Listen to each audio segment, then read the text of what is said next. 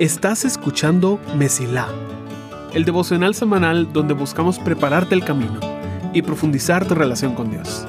Soy tu anfitrión, Luigi González, y te quiero dar la bienvenida. Espero que disfrutes el episodio de esta semana. Durante mucho tiempo, agosto ha sido un mes muy especial para mí. Y este año tengo una razón más para celebrarlo. Esta razón, bueno, te incluye a ti. Porque estamos cumpliendo un año entero de hacer devocionales. 52 semanas sin pausas de buscar a Dios cada martes. Antes que nada, gracias. Todo este trabajo no tendría sentido si no estuvieras tú aquí para participar. Ahora, aunque me encantaría contarte exactamente qué vamos a estar haciendo, vas a tener que esperar a la próxima semana en el episodio número 52 para esa sorpresa. Sin embargo, ya sabes que aquí en Mesilá nos encantan nuestras series de mes y agosto no va a ser diferente. Durante estas cinco semanas vamos a hablar de un tema muy, muy especial. Espero que me acompañes en estos devocionales un poco más personales de lo normal. Te doy la bienvenida a la serie El Dios que he conocido. 2016. Era una noche fría y estábamos caminando con un amigo de regreso al dormitorio. Acabamos de cenar y claramente habíamos comido mucho, porque ya estábamos en la parte profunda de la conversación donde ya ni sabes qué es lo que estás diciendo. En medio de todo eso, me hizo una pregunta. Dice, Luigi, al final de tu vida, ¿tú cómo quieres que te conozcan? Es decir, ¿qué quieres que digan de ti cuando ya no estés? Y sabes, esas de esas preguntas que realmente uno se debería tomar el tiempo para pensar. ¿Cuál quieres que sea tu legado? ¿Qué va a ser lo importante de tu vida, lo que va a ser recordado? Bueno, yo en ese momento no lo pensé. Como te dije, habíamos comido demasiado claramente. Y lancé una respuesta sin pensar dije, yo quiero ser conocido como la persona que mejor conoce a Dios cuando muera. Cinco años después, todavía me da algo de vergüenza recordarlo, me da algo de pena, pero es algo a lo cual regreso constantemente. Ser la persona que mejor conoce a Dios. No que todos digan lo mucho que conozco de teología, o lo bien que predico, o que me sé la Biblia entera de memoria, ni siquiera que he ayudado a mucha gente o tuve el mayor impacto en el mundo. No. Simple y sencillamente ser la persona que mejor conoce a su creador. Y ha sido todo un viaje hasta ahora. Y este devocional ha sido parte de ese gran, gran viaje. He pasado más de 12 años corriendo detrás de este ser tan maravilloso que me salvó la vida y me extendió su mano, que no puedo evitar desear que tú lo conozcas como yo lo he conocido. Si mi deseo en la vida es conocer a Dios, bueno, la misión aquí en Mesilá es ayudarte a que tú hagas lo mismo, a deshacernos de los malentendidos que hemos escuchado, de las costumbres sin sentido que nos han atrapado y de las barreras que nosotros mismos hemos levantado entre nuestro corazón y el de Dios. Y una de las áreas en las que más, más problemas he encontrado, una de las áreas en las que más resistencia he visto en otras personas es la voz de Dios. Porque la gran mayoría de creyentes que he conocido viven como si Dios no nos hablara o como si Él esperara hasta el último momento posible para mostrarnos algo. Pero a lo largo de este viaje, algo que te puedo decir es que el Dios que yo he conocido le fascina hablarnos en todo momento. Ahora, déjame aclarar algo. No puedo ponerlo más claro que esto. Yo nunca, nunca, nunca, nunca he escuchado la voz de Dios con mis oídos. Me encantaría seguramente caería al piso del susto, pero me encantaría. Sin embargo, nunca tenido el privilegio de tener esa experiencia. Pero eso no significa que Dios no me hable. Y habiendo dicho eso, te digo que todos los días busco y encuentro lo que Dios me quiere decir. A través de la oración, a través de la Biblia, a través de canciones, a través de las palabras de algún amigo o amiga, a través de cualquier cosa en mi vida que me recuerda a Dios. Y no es porque de alguna manera sea especial, o tenga algún poder sobrenatural, o algún don, o algún llamado especial. Es simple y sencillamente porque es lo que Dios quiere, no solo para mí, sino para ti también. Hay un pasaje en Juan que me encanta cómo dice Jesús. Dice, les digo la verdad, el que trepa por la pared de un redil escondidas, en lugar de entrar por la puerta, con toda seguridad es un ladrón y un bandido. Pero el que entra por la puerta es el pastor de las ovejas. El portero le abre la puerta y las ovejas reconocen la voz del pastor y se le acercan.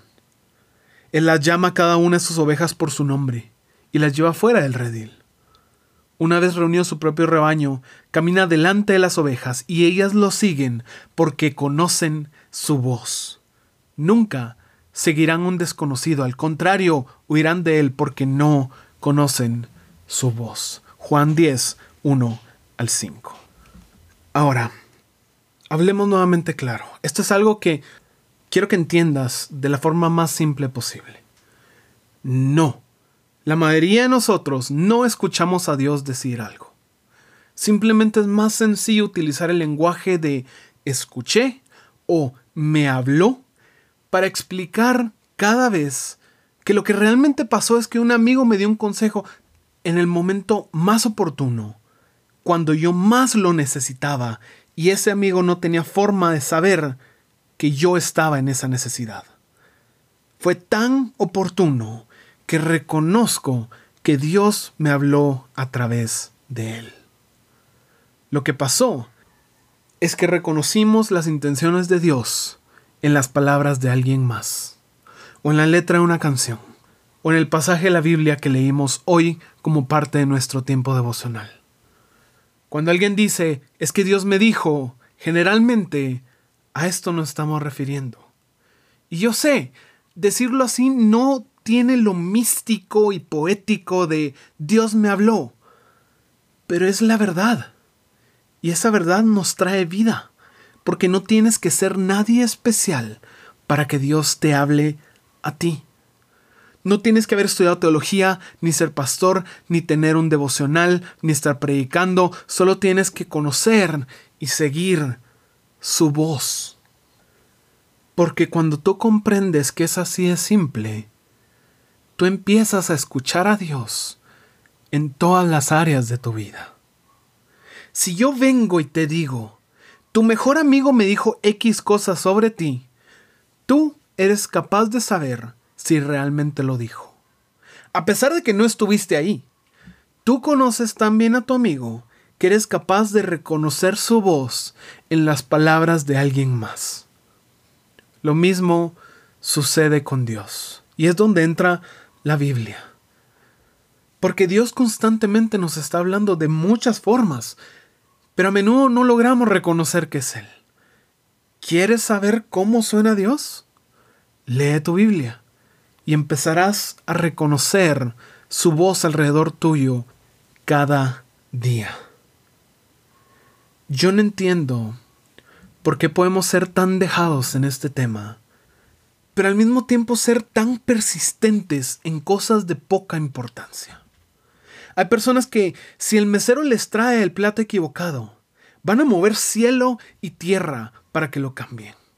O si hubo un error a la hora de cobrar, van a llamar a medio país para que se arregle. Aunque les digan que no se puede hacer nada, aunque les aleguen diciendo que no es posible, van a ser persistentes diciendo cosas como en esta vida hay que ser pilas. Si quieres algo hay que moverse. Sí, dijeron que no, pero, pero ¿qué pasa si sí? Y a pesar de ser tan persistentes en cosas como estas, a la primera vez que oran y el cielo no se parte en dos y baja la respuesta exacta para su problema, se rinden y dicen, bueno, es que escuchar a Dios no ha de ser para mí. Es que en esta vida hay que ser pilas, no, pero es que escuchar a Dios es solo para algunas personas. No, es que si querés algo, hay que moverse. No, pero es que si Dios quisiera que yo lo escuchara, Él ya me lo hubiera dado en bandeja de plata. Bueno, tal vez no se dio, pero ¿qué tal si sí se da? No, pero es que yo ya me aburrí de leer mi Biblia más de 15 minutos, entonces mejor solo voy a escuchar algún predicador. ¿Cómo podemos ser tan motivados a conseguir lo que nos pertenece a pesar de pasar por encima de otros y no podemos ser constantes en buscar la voz de Dios para nuestra vida. ¿Qué es un descuento del 10% comparado con comprender la voluntad de Dios para tu existencia? Bueno, para muchos ese descuento es más importante, porque en ese descuento sí se ve su esfuerzo. Escuchar a Dios no es nada místico, no es nada que le pertenece solo a ciertas personas. Créeme, Dios detesta el elitismo. Se trata de tener fe de que Dios sí te habla. A ti. Que tal vez no eres misionero, no eres el líder de una iglesia, no eres predicadora, no eres la más erudita en la palabra, pero eres su hijo, eres su hija. Dios nos habla constantemente. Aprendemos a reconocer su voz leyendo lo que ha escrito en su palabra no pasa de la noche a la mañana. No es algo fácil, pero definitivamente es algo simple.